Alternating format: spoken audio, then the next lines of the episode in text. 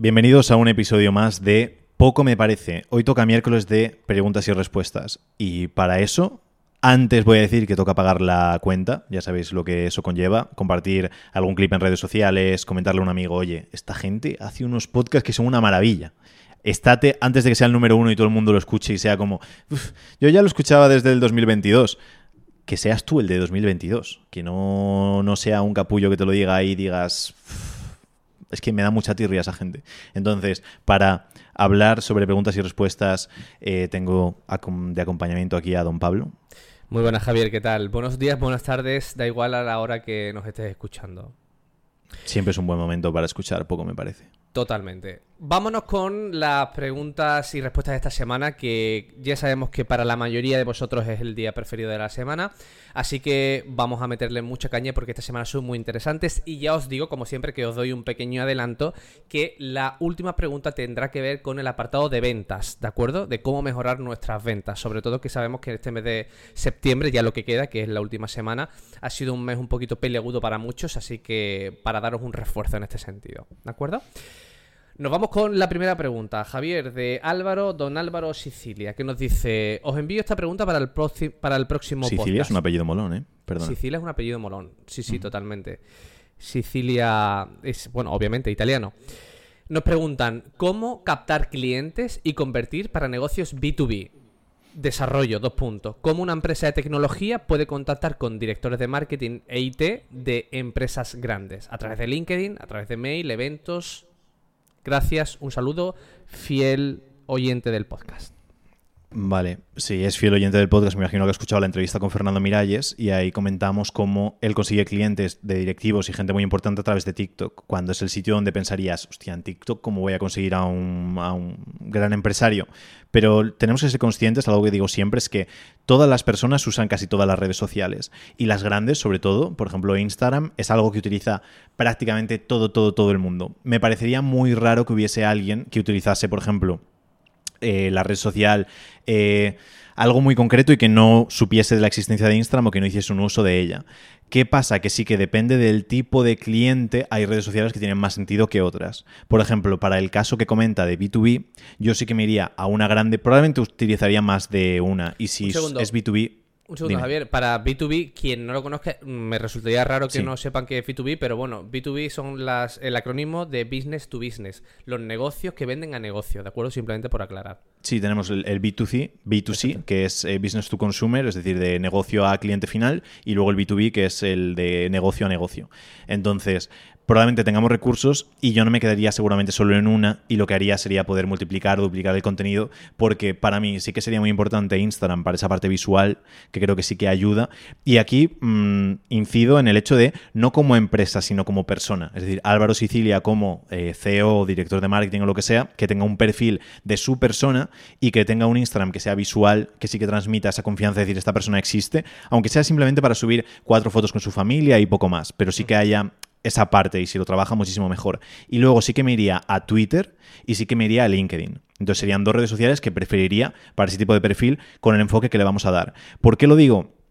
Porque hay un meme por ahí muy mm, recurrente que es eh, Elon Musk tiene 200 millones de seguidores y Tesla tiene 10 millones. Y lo hace el ejemplo con dos o tres personas más. Y cómo es mucho más fácil alcanzar a personas por medio de una marca personal que por medio de el nombre de tu empresa, que suele ser perfiles bastante flojos. Y lo que haría sería eh, escribir y hacer contenido no hablando de nuestra empresa, sino hablando de lo que es interesante para esas personas. Entonces, si quiero atraer a, a CEOs o a directores de marketing o lo que sea, probablemente hablaría de empresa. No hablaría de mi empresa, que no les importa una puta mierda. Les importa saber, vale, qué cosas me pueden beneficiar a mí. Y puedo hablar y hacer un hilo en Twitter de eh, los 10 libros de emprendimiento que me hicieron facturar mi primer millón de euros, por ejemplo. Y hago un hilo de ese sentido. Eso voy a atraer a gente que tiene que ver con ese nicho. Obviamente voy a atraer a gente que no voy a querer para nada, pero es la manera de ir atrayendo a esas personas. Haciendo contenido pensando en la persona a la que quiero atraer y no pensando tan en general. Entonces me a Twitter, me a LinkedIn y me iría a Instagram. Esas serían las tres redes sociales. E intentaría hacer contenido para ellos y luego conectar con esas personas.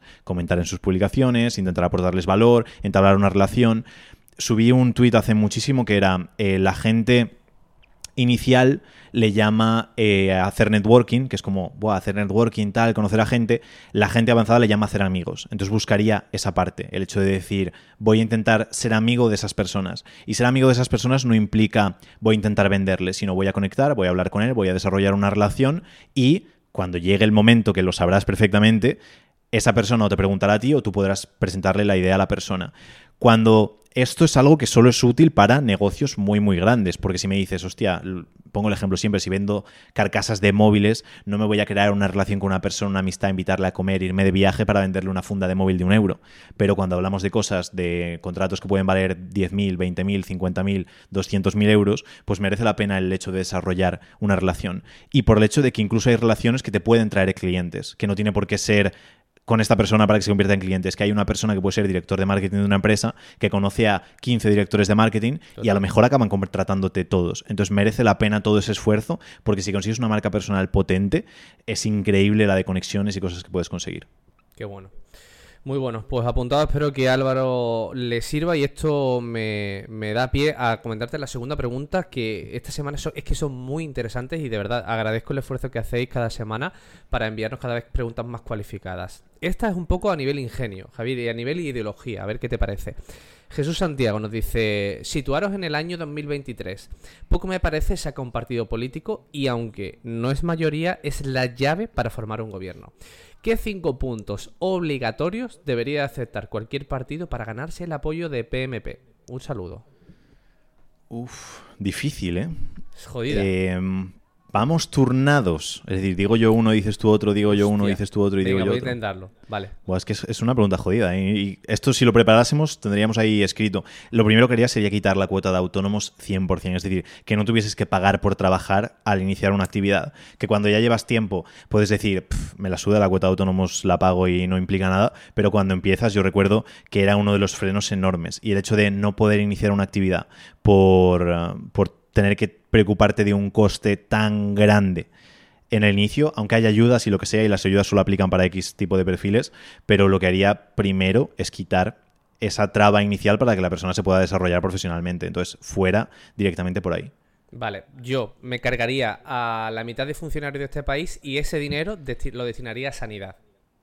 A sanidad. ¿Crees que hace falta tanto dinero en sanidad? Es que yo no lo sé, no tengo ni idea.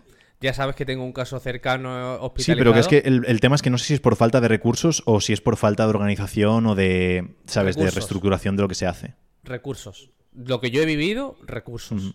Entonces, me cargaría a, la mitad o más, solo dejaría lo imprescindible. Sabes que eso no te lo pasa ningún partido político ni de coña, ¿no? Me da igual, pero es lo que yo haría por, por mi país y si fuéramos la llave y, y, con lo único, las cinco propuestas que yo, que yo, que yo tendría.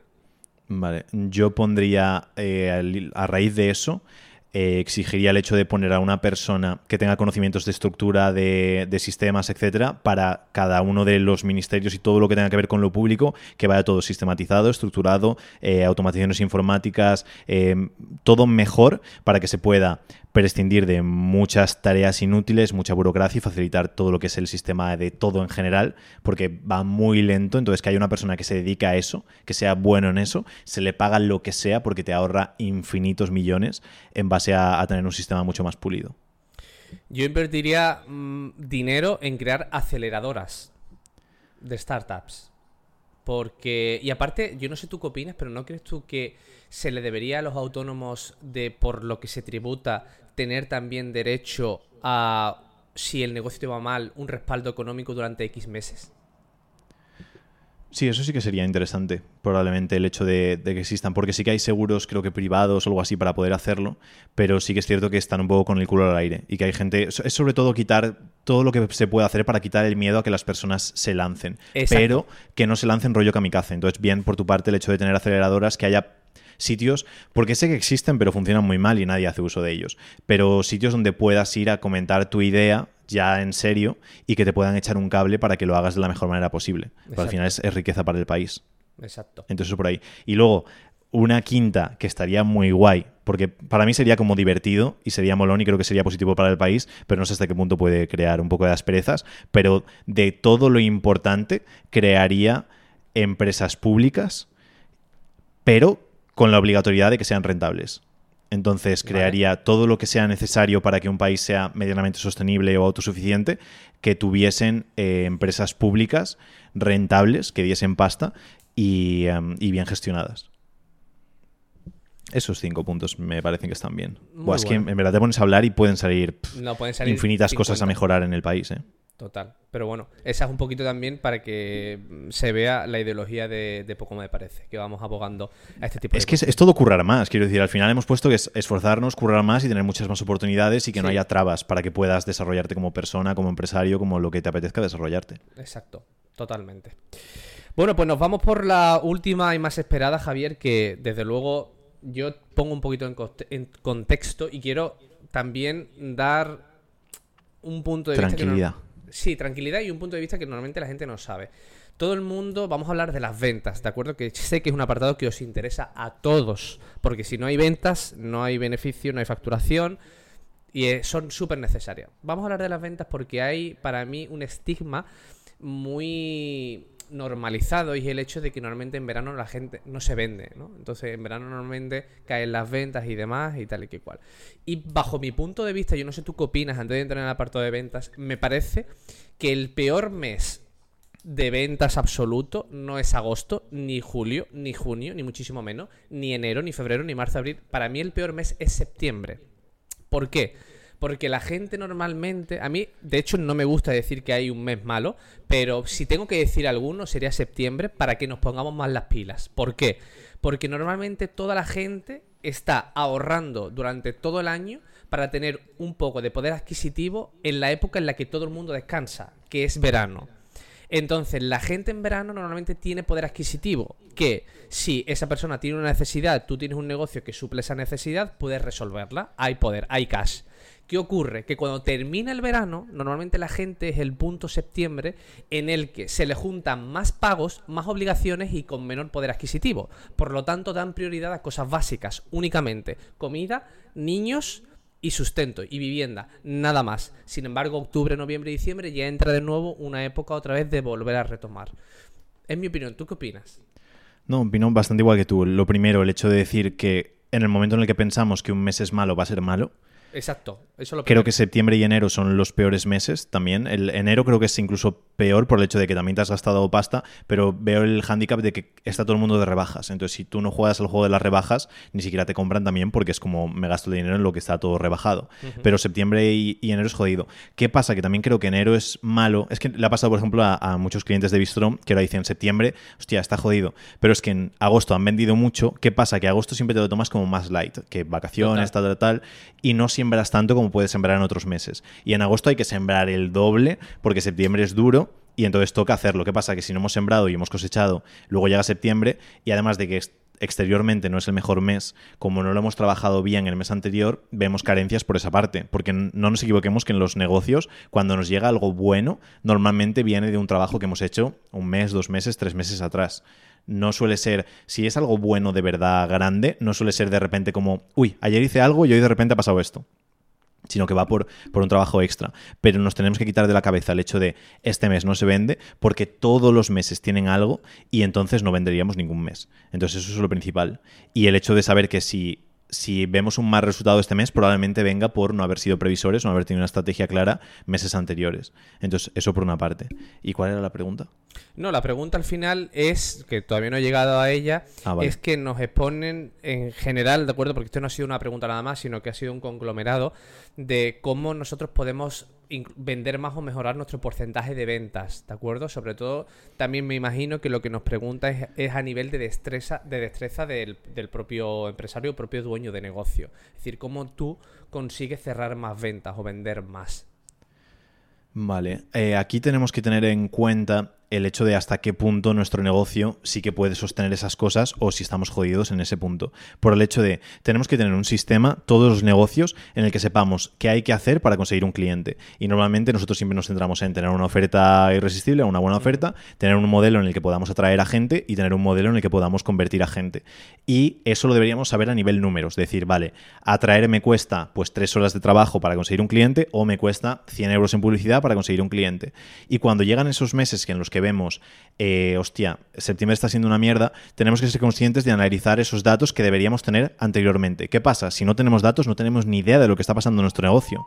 Entonces, si yo de normal uso tres horas para conseguir un cliente y de repente en septiembre estoy usando cinco horas y no consigo ninguno, ahí dices, hostia, algo está pasando. Estoy haciendo exactamente lo mismo. Entonces quiere decir que septiembre es una puta mierda para mi negocio y a lo mejor puedo decir, oye, es que vendo helados y justo es diciembre o noviembre y nadie me compra helados, pues a lo mejor es un buen momento para decir, oye, pues aprovecho y limpio las máquinas, hago tal, hago cual. Y pues, pues septiembre sí que es cierto que por mi modelo de negocio concreto no se vende, que ya os digo que es imposible, que en todo se vende, pero puedo aprovechar el momento para hacer otras cosas y crear más contenido, hacer tal, lo que sea. Pero lo que suele ocurrir es que a veces el coste de, conseguir esos clientes se incrementa. Entonces, si nos cuesta un cliente 100 euros, de repente nos cuesta 150. Y aquí es donde hay un trabajo previo también a negocio, de decir, tengo que tener suficientemente margen como para que no sea, hostia, es que un cliente de 100 euros me deja 10 euros y no puedo pagar 120 por él. Pero en estos puntos es cuando decimos en septiembre, vale, pues a lo mejor en vez de invertir en publicidad 300 euros al mes, tengo que invertir 500 para llegar a tener un mismo flujo de clientes como tenía anteriormente, pero todo se basa en, base a los datos. Y el tema es que sé de mucha gente que muchas veces dice, hostia, es que en septiembre me pasa esto. Y digo, no, es que no sabes si te pasa o no porque no lo tienes controlado como para saberlo. Entonces, lo primero que tenemos que saber es hasta qué punto sí que influye septiembre o no es simplemente la idea preconcebida que tenemos que es en septiembre no se vende, por lo tanto no vendo y ya está. Porque me ha pasado con clientes así de veces de decir, hostia, es que me está saliendo el mes fatal, tal y cual, y decir, pero ¿cuánto llevas facturado? Y dice, más que el mes pasado, y digo, ¿qué cojones? Pero es por ideas que tenemos absurdas de decir, septiembre es mal mes, es más mes. Y luego que eso muchas veces se transfiere después a los resultados simplemente por la mentalidad que tenemos respecto a ese mes. Entonces, lo que hay que hacer es tener los números para saber exactamente qué es lo que está pasando. Y a raíz de saber lo que está pasando es cuando puedes tomar una decisión adecuada. Lo digo porque en cada negocio cambiará y en la gran mayoría de ocasiones lo que pasa es que nos cuesta más dinero o más esfuerzo conseguir un cliente y tenemos que tener un negocio lo suficientemente magro, limpio y bien estructurado como para que sí que podamos pagar más por un cliente en estos momentos y hacerlos. Pero en septiembre está todo el mundo comprando cosas, en octubre está todo el mundo comprando cosas. ¿Qué pasa? Que a lo mejor nos cuesta más dinero o más esfuerzo llegar hasta esa persona porque hay algunas que deciden este mes no comprar o porque deciden priorizar los libros para el colegio de los niños o porque tienen la cabeza en otras cosas y no pueden. Pero el otro día había un cliente que decía, es que claro, muchos de mis clientas son madres con hijos y ahora están pendientes de la vuelta al cole. Y hostia, ¿cuántas mujeres adultas hay que no tienen hijos? O que no tienen hijos ya en edad escolar. Es que hay muchísimas. Que nos estemos quitando al 30% de nuestros posibles clientes. Genial, tenemos un 70% todavía. ¿Nos va a costar un 30% más alcanzarlos? Sí, pero lo hacemos y ya está. Si tuvieras por último en estos dos minutos que decir tres claves o tres pasos para, para vender más, por ejemplo, en septiembre? ¿Tres puntos para vender más en septiembre? ¿Me lo sabría resumir? Lo primero es esforzarnos más. Es decir, si nos cuesta más, tenemos que ponerle más esfuerzo. Em, entonces, eso es como lo principal. Es que básicamente al final se basa en esfuerzo, pero el tema es que tenemos que tener una estrategia adecuada, porque hay algo que veo muchísimo. Hay gente que no se esfuerza, eso es lo principal. Es decir, el 90% de las personas no se esfuerzan. Entonces, si no te esfuerzas, no salen resultados. Pero luego hay un porcentaje que es reducido, pero a mí me causa como más molestia es las personas que se esfuerzan en las cosas que no se tienen que esforzar. Porque hay muchas personas que son consistentes, que se esfuerzan, que curran y no tienen buen resultado. Y a mí esos son los que más me causan molestia y me dan como pena decir, joder, no deberían ser. Entonces habría que analizar exactamente hasta qué punto la estrategia que sigues es correcta, porque hay mucha gente que vende simplemente lo que va cayendo. Y es como, ostra, justo este mes he vendido y ni siquiera sé ni por qué, ni cómo, ni nada. Entonces sí que deberían tener esa certidumbre de decir, yo hago esto y sé que sale. Entonces que lo hagan y cuando lo, lo hayan hecho durante tres meses y sepan que sale, el mes que no salga dices, vale, voy a revisar, lo estoy haciendo todo bien, entonces algo está pasando. Y es cuando toca analizarlo concretamente qué es lo que está pasando. Me encantaría poder decir estas tres cosas para vender en septiembre, pero no, no es real que yo diga esta estrategia y con esto vas a conseguir vender más. Hay que analizar cada negocio, que lo podríamos hacer perfectamente si alguien nos quiere escribir y, y mirarlo. Pero pero no tienes por qué fallar por un mes concreto. A no ser que vendas algo que vendas bañadores y digas, hostias, que no vendo en diciembre. Lo entiendo. Que aún así podrías vender a la gente que se va de vacaciones al Caribe. Pero lo entiendo. Pero en la gran mayoría de ocasiones es, todo está en la cabeza. Y no existe después en la vida real esa transferencia. Perfecto, Javier. Pues nada, pues con esto lo dejamos en este capítulo. Voy a contar un momento. Este es el capítulo 3, 4, 55. 55. Por el. Sí. Esto no, esto no pega en PR, esto no, No, pega. no, no, esto no pega. Para el viernes de actualidad. Exactamente. Bueno, Javier, muchísimas gracias por todo, es un placer. Nos vemos el próximo viernes en actualidad. Que pase usted una buena semana. Igualmente, don Pablo, nos vemos en el siguiente. Hasta luego.